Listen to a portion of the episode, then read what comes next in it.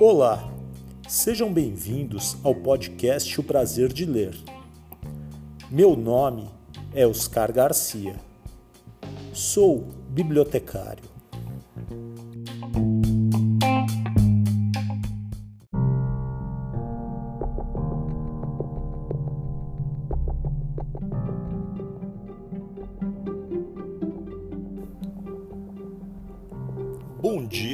Você ouve o podcast de dia. Boa tarde se você ouve este podcast à tarde. Boa noite se você ouve o podcast à noite. E boa sorte se você está ouvindo este podcast de madrugada.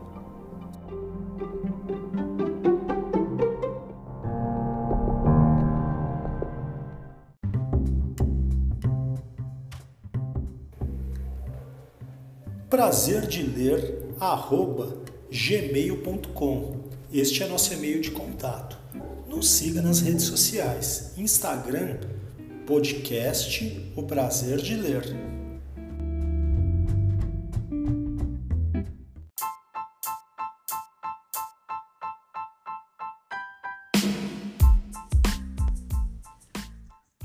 Olá, eu sou Flávia Savari, escritora ilustradora, e acho que o Oscar deve ganhar o Oscar de criatividade por esse projeto tão bacana, o podcast Prazer de Ler.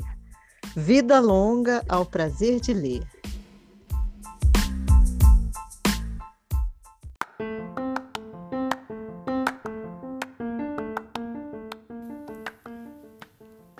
Coleção Literatura Folclórica. Programa número 26.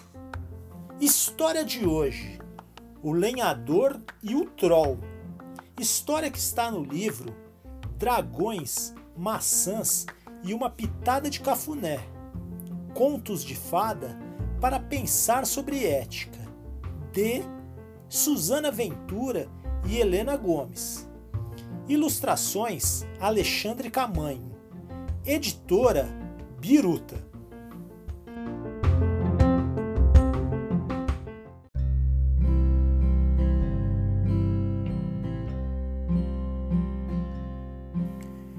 História de hoje: O Lenhador e o Troll. Conto que está no livro Dragões, Maçãs e uma Pitada de Cafuné.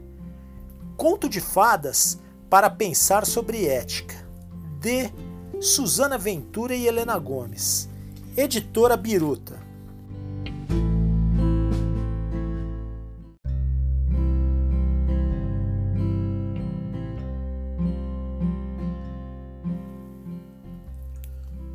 Lenhador vivia para derrubar as imensas e mais antigas árvores da floresta, atrás da maior quantidade possível de madeira para vender. Ele seguia sua rotina, espantando os animais silvestres e destruindo espécies de plantas nativas.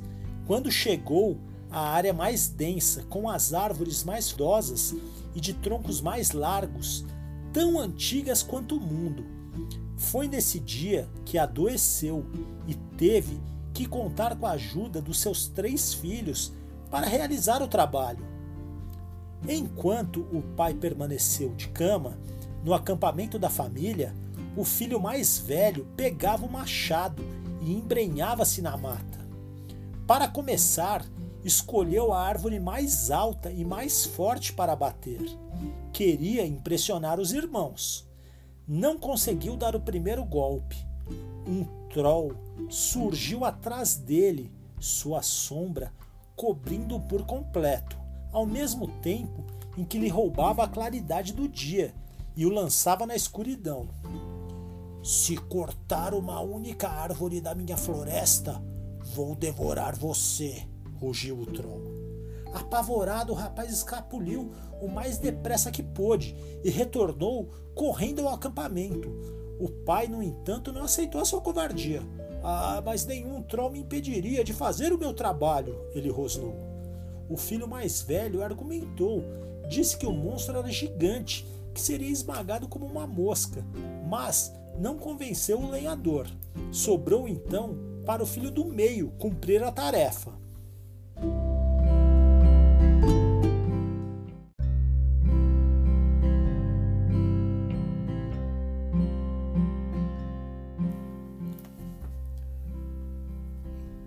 Pegou o machado, respirou fundo e, sentindo-se muito corajoso, rumou para a mesma árvore, mais alta e mais forte.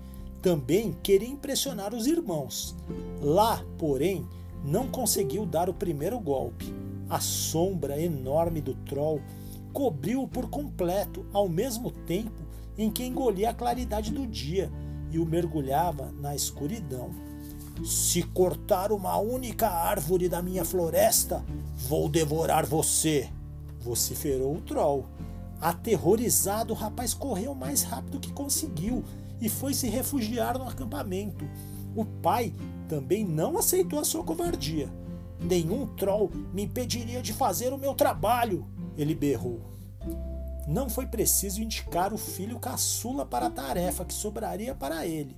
O rapaz colocou na mochila um queijo branco que comprara na véspera, pegou um machado e já ia tomando caminho até a árvore mais alta e mais forte quando ouviu a risada dos irmãos. Se nós não conseguimos, imagine esse baixinho aí, eles zombavam.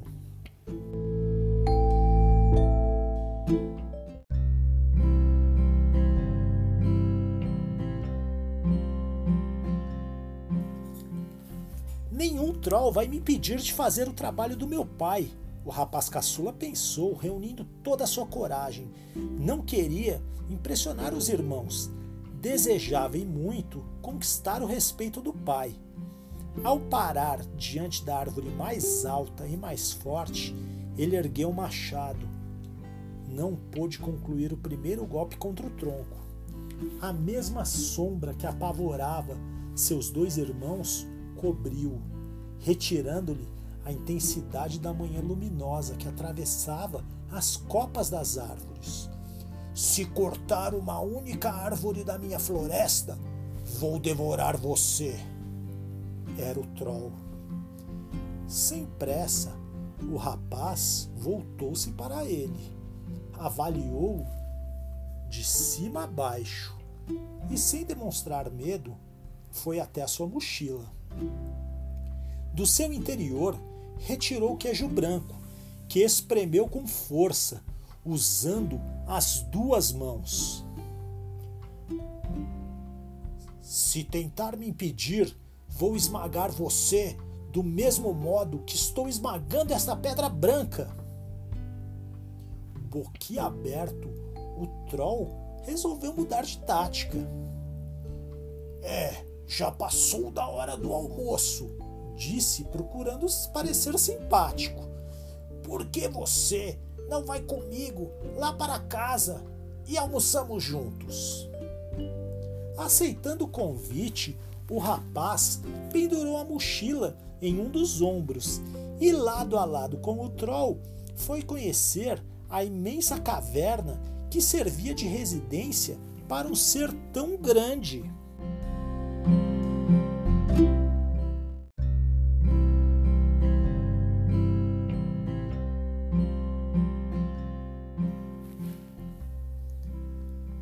Chegaram ao local margeando um rio caudaloso que atravessava a floresta inteira antes de alcançar o mar. Na caverna, o troll foi logo avisando que acenderia a fogueira, enquanto o rapaz deveria buscar água para o imenso caldeirão de mingau que prepararia. Esperto, de longe mesmo, o rapaz viu os baldes enormes e pesados, feitos de ferro, que o troll utilizava nas suas tarefas domésticas. Não vale a pena carregar água nesses baldes tão pequenos, ele disse muito sério. Vou trazer o rio todo até aqui. Não, não, dispensou o troll apreensivo. Se você fizer isso, vai alagar a minha casa. Deixa que eu vou buscar a água e você só acende o fogo. O rapaz assentiu. Meia hora mais tarde, quando o mingau ficou pronto, os dois sentaram-se à mesa para almoçar. Vamos ver quem consegue comer mais? propôs o rapaz. O troll achou divertida aquela aposta, que ganharia com facilidade. E esse rapaz será sobremesa, ele pensou. Sem que ele percebesse, o rapaz escondeu a mochila sob a sua túnica e manteve-a no colo, abaixo da mesa. Fingindo se alimentar com bastante voracidade, derramava mais mingau dentro dela do que no seu estômago.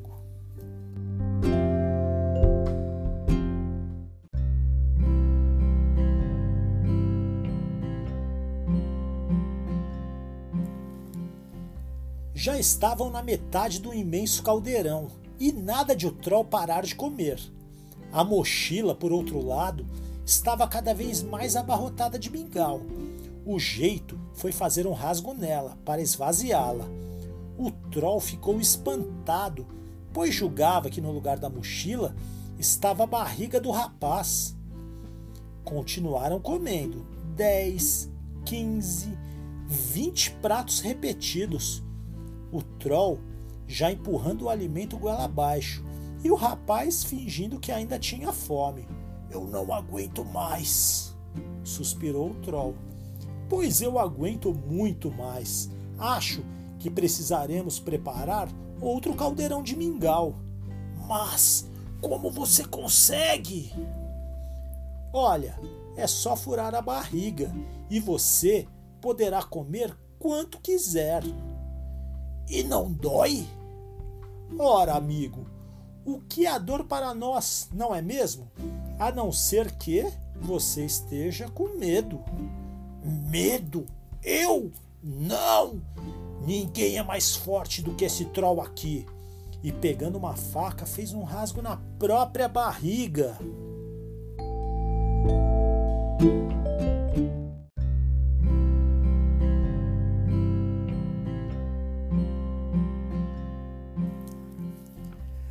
Mais dois pratos de mingau depois, o troll caía morto, sem resistir aos ferimentos e à gulodice. Ágil como um ladrão, o rapaz fuçou nos pertences do falecido e achou tanto ouro e prata que teve que fazer mais três viagens para conseguir levar tudo até o acampamento. Tamanha riqueza deixou o pai muito orgulhoso do seu caçula e tornou-o chefe de vários lenhadores. Junto com os filhos, ele expandiu seus negócios para outras florestas, também protegidas por trolls. Em breve, não haveria mais ninguém capaz de detê-los. Fim da história.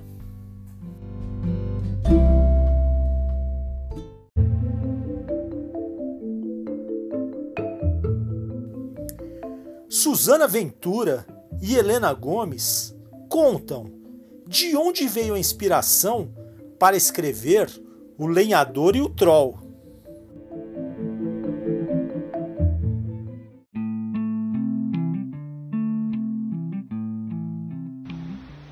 Olá, ouvintes de O Prazer de Ler.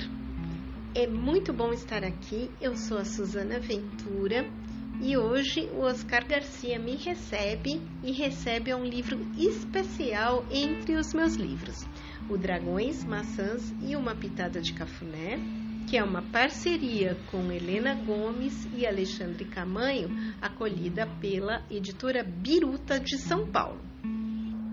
Linhador e o Troll é um conto que está em Dragões, Maçãs e uma Pitada de Cafuné é um livro super especial para gente. Ele faz parte de uma trilogia, de, um, de uma coleção de livros chamados Contos e Contadoras. E uh, a gente gostou muito, eu e Helena Gomes, de fazermos essa coleção. E ela foi pensada em 2014, quando eu fiz uma pesquisa super grande lá no Rio Grande do Sul. Às vezes, a vida das escritoras é bem interessante, porque a gente está fazendo uma coisa e aí, por algum motivo, a gente vai fazer outra coisa completamente diferente. Foi assim com a coleção Contos e Contadoras. Eu estava em Porto Alegre em janeiro. Em Porto Alegre, em janeiro faz muito, muito calor e eu peguei assim um calor bem grande e também uma greve de tudo que vocês possam imaginar. Teve greve de lixeiro, teve greve de transporte e eu fiquei assim bem complicada porque tudo que eu tinha programado de fazer não dava certo de fazer. Mas eu fiz uma coisa que a gente faz muito nas horas que as coisas se entortam completamente, que é conversar com as pessoas que estão bem perto da gente mais ou menos o que acontece nesse tempo que a gente está vivendo agora, né? Que é um tempo em que a gente tá. Todos os planos da gente meio que deram errado e a gente tem que fazer coisas diferentes daquelas que a gente estava fazendo. Isso aconteceu. E aí, conversando com as pessoas que moravam no mesmo lugar onde eu estava, estava num apartamento de uma amiga, e comecei a conversar com ela, com o irmão dela com uma outra amiga com a qual eu conversava por telefone para ver o que, que a gente ia fazer diante de uma porção de greves que tinham destruído os meus planos de passeio também, né? E aí uh, as pessoas começaram a falar sobre o que elas liam quando elas estavam assim com 11, 12 anos e todo mundo, que eram pessoas mais velhas, uh, começou a me falar de uns livros super, super legais de uma coleção que ah, deve ter sido editada no Brasil mais ou menos quando aquelas pessoas eram crianças, e isso foi na década de 50. Então, com essa informação que as pessoas me deram, de, do que, que elas leram, que elas leram uns livros muito legais, elas me contaram tudo que elas liam, como é que era a casa delas, uh, como é que era um, se, se, tinha pai e mãe que lesse, se não tinha pai e mãe que lesse, se tinha livro na escola, se não tinha, que os livros como é que eles chegavam. E aí começou a aparecer na fala de várias dessas pessoas que estavam passando esse período estranho lá perto de mim, esses livros eram os livros de uma específica editora chamada FEC Editores do Rio de Janeiro e ela tinha vários livros ah, que, que estavam divididos do jeito que as pessoas dividiam o mundo uh, durante o século XIX e a maior parte do século XX, por nação e nacionalidade. A gente está vendo isso voltar um pouco agora, né? Então, assim, ah, eu sou brasileiro, ou eu sou italiano, ou eu sou português. Isso teve uma tremenda importância para as pessoas no mundo na, da metade do século XIX para frente. Né? Muitos, muitos estados nacionais estavam estabelecendo suas, suas fronteiras, estavam uh, pensando e pensando o que, que tinha de diferente em ser uh, um brasileiro e não um português, em ser um argentino e não um uruguaio. Isso refletiu bastante na literatura. E essa coleção, que como eu contei para vocês, deve ter vindo a, assim a, a publicação mais ou menos na década de 50 aqui no Brasil, ela pensava assim, né? Era ter um pensamento editorial. Então eram os mais belos contos franceses, os mais belos contos da Iugoslávia, que é um país que não existe mais. Bem, então com aquela informação eu acabei indo para um dos únicos lugares que estava aberto lá em Porto Alegre, uma biblioteca super legal. É, recentemente eu entreguei para eles um, um pack com os livros todos para terem lá, porque foi o começo da pesquisa que acabou resultando no Contos e Contadoras e não só. Né? Eu não só achei todos esses livros lá na Biblioteca Lucília Minsen, que fica no Centro Cultural Mário Quintana, lá em Porto Alegre, e as bibliotecárias foram maravilhosas, elas me me, me deixaram com os livros, eu pude fazer anotações, eu pude fazer fotografias das ilustrações, eu pude pesquisar vários dias, porque a minha estada era bem comprida. Aí o que aconteceu? Eu peguei isso e misturei essas, essa pesquisa com uma pesquisa que eu tinha acabado de fazer no Uruguai e Argentina sobre contos latino-americanos. E ainda outras fontes que eu tinha, bem antigas, que depois originariam outros livros meus, outras coisas que eu pesquisava. Por exemplo, contos do que a gente chama de leste europeu. E aí eu voltei com todas essas anotações, pensando, pensando o que que faltava. E eu e Helena conversamos muito, mas muito mesmo. Nós, durante muitos anos, nós moramos na mesma cidade e saíamos com frequência para conversar simplesmente do que, que cada uma estava escrevendo. A gente já tinha um livro juntas que a gente curte bastante, que é o Contos Moriscos, pela Cálice. E aí, é, um belo dia eu falei: Olha, Helena, sabe, esses contos, a maior parte deles ou nunca foi contada antes, esses que são do Uruguai, da Argentina, uh, esses contos que uh, são contos do leste europeu, nunca foram, nunca foi feito um livro sobre eles aqui. E também esses livros que foram tão importantes na vida dessas pessoas que hoje são idosos, né? Mas uh, tem umas histórias tão legais, tão bacanas e sabe, diferentes, assim, mais compridas, com mais ação muitas vezes. Nunca mais ninguém pensou em contar esses contos, né? E se a gente fizesse? Só que eu acho que nós estamos num momento em que não tem mais a ver ficar pensando somente em ai, contos franceses, contos ingleses, contos noruegueses. Eu acho que tinha que ter uma outra pegada.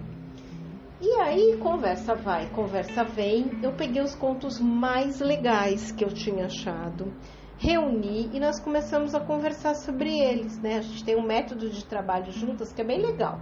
Um outro dia a gente pode até falar sobre isso. E aí uh, a gente conversou, viu que conto cada uma de nós gostaria de contar, fizemos uma lista assim bem grande e aí começou a aparecer o que que tinha de similar nos contos, que eram valores que a gente escolheu só aquilo que a gente achava que precisava ser uh, mais discutido, né? Lembremos que essa era 2014 e a gente tinha preocupações, né? Como em Contos Mouriscos a gente achou que a questão das religiões precisava ser precisava ser abordada, que não tinha uma religião boa e outras religiões ruins, uh, que não tinha que, sabe, tinha que ter uma maleabilidade, que tem gente legal em tudo, em tu, todas as que professa todos os credos e que isso foi uma das molas que levou a gente a fazer contos mouriscos. Dessa vez a gente já chegou a três temas, e isso com conversa também com a nossa editora, Inimaia da Biruta, né?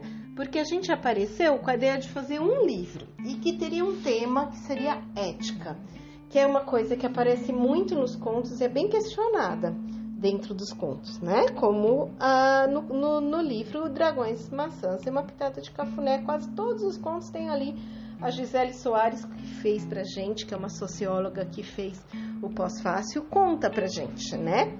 Uh, todas as questões éticas ali bem esmiuçadinhas, né? E a Anne Maia fez uma contraproposta. Ela falou: o que, que mais tem? a gente fala, ah, tem muita coisa legal. E que mais tem que vocês gostariam de discutir? E aí a gente chegou que a gente gostaria muito de discutir três temas: uh, a ética, a situação da mulher e a justiça, né? E que a gente pegaria contos que tinham essa temática e uh, recontaria do nosso jeito, com a linguagem nossa, né? Minha, da Helena e da Jenny Souza, que uh, faz o livro número 2, que é o livro sobre a situação da mulher, junto com a Helena. E foi assim que surgiu a coleção a partir dessa pesquisa, né? Então, que foi, vamos dizer assim, motivada numa situação assim tão estressante como essa situação que a gente está vivendo todo mundo agora na pandemia, né? Que quando os planos da gente dão completamente errado. Tá, naquela época estava fazendo 43 graus, eu tinha greve de lixo, eu tinha uma greve de ônibus, eu não conseguia me mexer muito, né? E eu conseguia ir para o centro cultural para ir à biblioteca, por dois motivos. Primeiro, porque as bibliotecárias eram maravilhosas, então, assim, é sempre uma, um prazer falar de bons bibliotecários, boas bibliotecárias, né? Como é o caso do Oscar Garcia, que tem o podcast Prazer de Ler. E a segunda circunstância é porque estavam funcionando um tipo de condução que chama-se lotação uh, e que continuou em funcionamento durante aquela situação tão complexa. E aí eu podia me mover do bairro que eu estava até a biblioteca. E foi assim que nasceu a coleção Contos e Contadoras, em que está o conto O Lenhador e o Troll, que foi motivo hoje da gente começar essa conversa.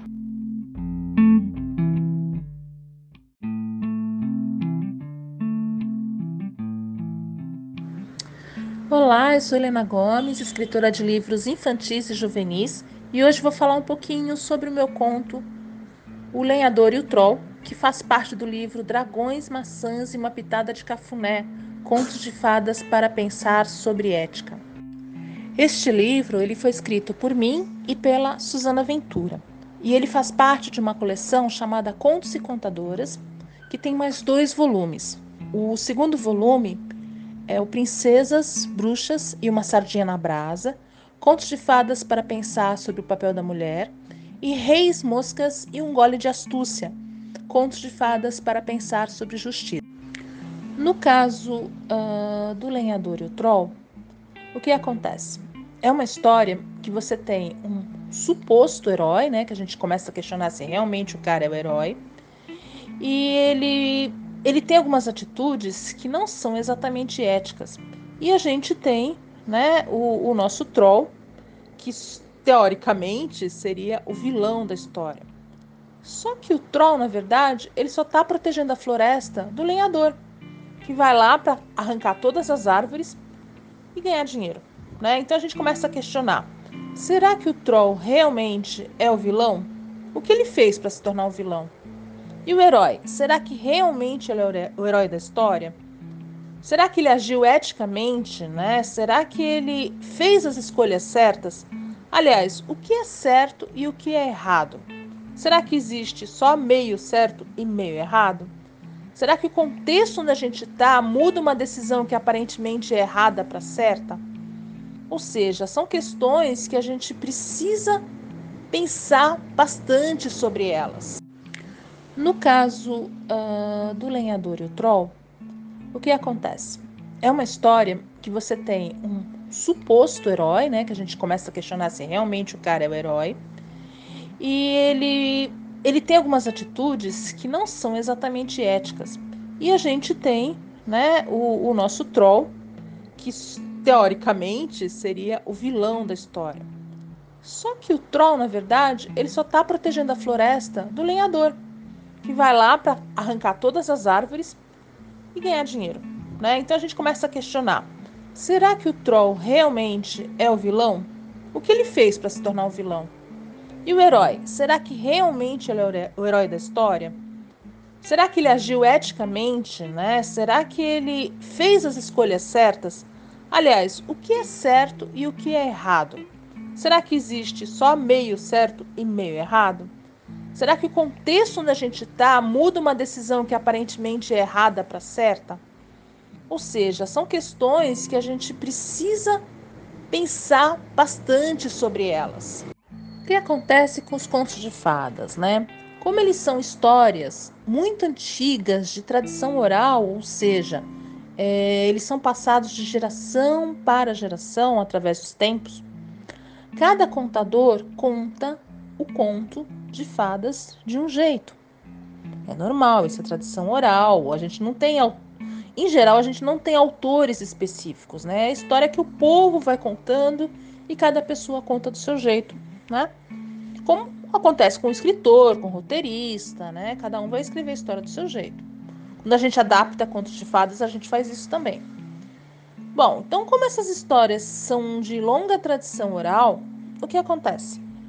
É, cada contador, ao contar do seu jeito a história, ele vai incorporando elementos, valores, pensamentos que ele tem, que ele vive naquele momento, naquela sociedade específica. Então, o que acontece? Uh, os contos de fadas acabam trazendo mentalidades antigas, formas de ver o mundo uh, de outros tempos. E quando você começa a analisar o, o, um conto de fadas uh, numa uh, versão mais antiga, que é quando a gente encontra, né? E a gente encontra versões antigas do século XIX, por exemplo, você começa a perceber que tá ali na história, nessas entrelinhas, está, o que está ali exatamente? Um, o modo de ver do contador. Né? Então você vai ter uma mentalidade muitas vezes ultrapassada para os dias de hoje, você vai ter preconceito, você vai ter muitas vezes racismo, você vai ter misoginia, você vai ter várias questões ali que refletem o que, como aquela sociedade vivia naquele período. Por isso é que quando surgiu a, a Suzana Ventura teve a ideia de fazer essa coleção, uh, nós fomos buscar versões bem antigas de contos pouco conhecidos, né? Porque todo mundo conhece a história da Cinderela, do Chapeuzinho Vermelho, da Branca de Neve, mas a gente queria contos mais antigos. A Suzana fez a maior parte da pesquisa, né? Uh, nós duas juntas escrevemos o primeiro volume e o terceiro. O segundo, que, que é o Princesas, eu escrevi com a Jenny Souza. Eu contribuí com um pouquinho de pesquisa, porque eu não tenho tanto material assim quanto a Suzana. A Suzana é, é uma incrível um, especialista em, pontos, em contos de fadas, né? Eu não, sou só uma curiosa mesmo sobre o assunto, tenho um pouco de material aqui e ali. Então, nós escolhemos os contos, né, juntas, e nós adaptamos, nós três adaptamos. E quando nós adaptamos, nós procuramos uh, trabalhar essas questões antigas, essa mentalidade antiga, com uma linguagem bem legal, tá? Uh, mas sem perder de vista, claro, a, a, as histórias têm essa linguagem mais moderna, mais de acordo com o público, mas a gente procurou manter essa mentalidade nas entrelinhas justamente para promover, para provocar uh, os questionamentos do leitor parar e, e, tipo assim, uma história em que o rei pega, ele mesmo exerce justiça, ele manda matar os vilões da história, geralmente de modo cruel. Aí você para assim, ué, mas será que ele pode fazer isso? Ele pode mandar matar o outro? Uh, a gente começa a questionar a questão, uh, toda essa, essa polêmica em relação à justiça, uh, pena de morte. Né? Será que nós devemos aplicar pena de morte? Como é que, eh, qual é o critério para isso acontecer? Uh, isso no caso do, do, livro que fala sobre justiça, que é o terceiro, né? O Reis, Moscas e um Gole de Astúcia. O que é justiça, o que é certo ou errado em termos de justiça? Você pode fazer justiça com, a, com as próprias mãos, pena de morte, ou seja, você tem vários assuntos polêmicos ali na, nas entrelinhas, sem perder, claro, a leveza, e a forma de contar a história bem gostosa para o público a que se destina, né? No caso do Princesas, a gente fala sobre o papel da mulher. Então, hum, é muito comum a gente ouvir uma história em que o herói vai lá, vence o dragão, né? E no final ele ganha de presente a princesa como prêmio por ele ter vencido o dragão. Aí você para e tipo assim, ué, a mulher então é prêmio a ser dado a alguém? Alguém perguntou para ela se ela queria casar com, com, o herói? O herói será que queria casar com ela? Então, de repente, a mulher se torna objeto. Né? Então, a gente questiona coisas como essa, né? essa mentalidade antiga que está presente nos contos de fada. Bom, é isso. Uh, espero que você goste da, da história. E muito obrigado por participar, pelo convite aqui de participar do podcast, tá bom? Um grande abraço a todos.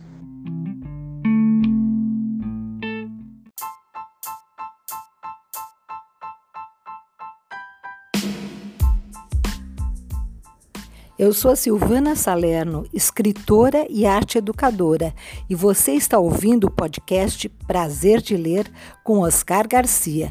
Boa história, um beijo, Silvana.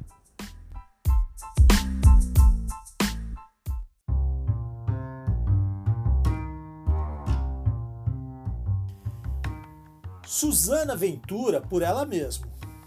Fui uma leitora voraz na infância e ler determinou a minha vida.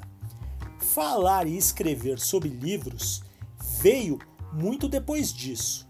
Realizei mestrado, doutorado na Universidade de São Paulo, na área de estudos comparados de literaturas de língua portuguesa. É uma área abrangente de estudos que abriga as literaturas produzidas em português no mundo e também a literatura para jovens e crianças. Sou pesquisadora ligada ao Centro de Literaturas e Culturas Lusófonas e Europeias da Universidade de Lisboa. E no momento realizo novo trabalho de doutorado no programa de pós-graduação em Estética e História da Arte da USP, sobre contos de fadas criados e interpretados por mulheres. A universidade colaborou para formar o meu pensamento e me ajudou a decidir de que lado do mundo eu queria ficar, daquele que luta efetivamente por um mundo mais justo e melhor, e encara pensar constantemente em como fazer isso. Hoje sou professora universitária, pesquisadora, crítica literária e escritora e curadora de iniciativas nas áreas do livro e da leitura.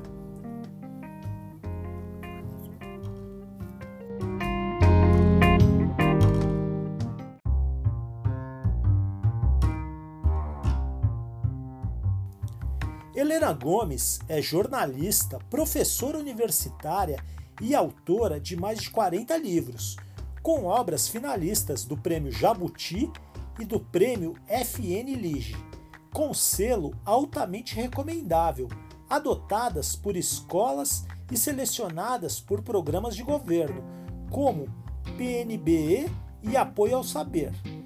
Mais informações no blog Helena Gomes livros.blogspot.com.br. Helena Gomes veio ao SESI Cutia uma vez. Esperamos que volte logo.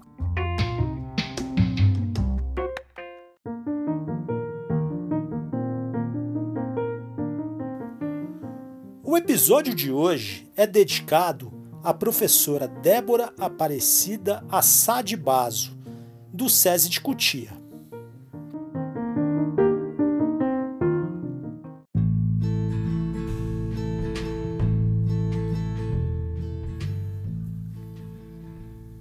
Espero que você tenha gostado da história.